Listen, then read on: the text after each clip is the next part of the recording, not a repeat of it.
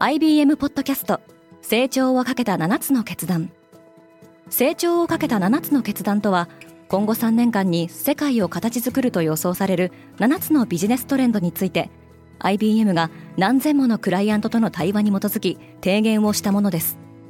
このポッドキャストでは変化の激しい時代において企業が下すべき成長をかけた7つの決断について日本 IBM の7人の専門家と考えていきます。今お聞きのリスニングサービスにてぜひフォローボタンからフォローをお願いします。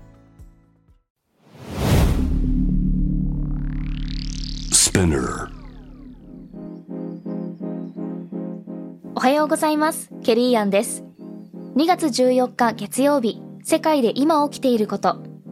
このポッドキャストではニューヨークのニュースルームから今まさに発信されたニュースレターを声でお届けします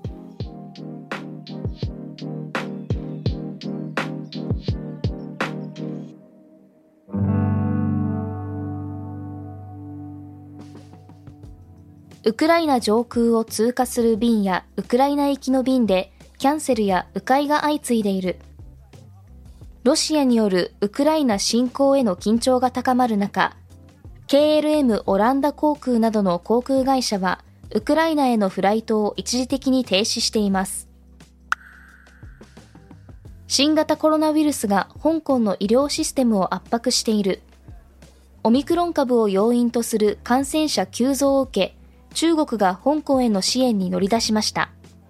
香港は食料供給にも支障をきたすほどの混乱に陥っています。インドで規制当局が国立証券取引所に罰金を課した。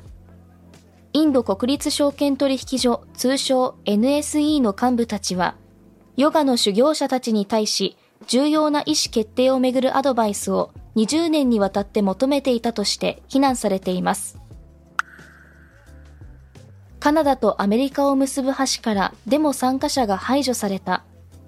カナダ・オンタリオ州とアンバサダー橋でつながれたアメリカ・ミシガン州の自動車産業の労働者は、デモ参加者が1週間にわたり橋をブロックしている間に合計5100万ドル、日本円でおよそ58億円の賃金を失ったと予測されています。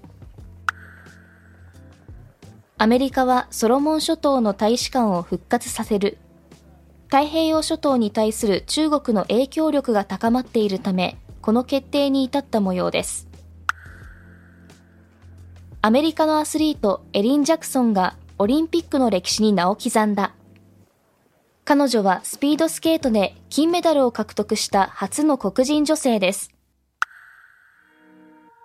今日のニュースの参照元は概要欄にまとめています。面白いと思った方はぜひ、Spotify、Apple Podcast、Amazon Music でフォローしてください。Quartz Japan では世界の最先端を毎日2通ニュースレターでお送りしています。ぜひこちらも見てみてくださいね。ケリーアンでした。Have a good day!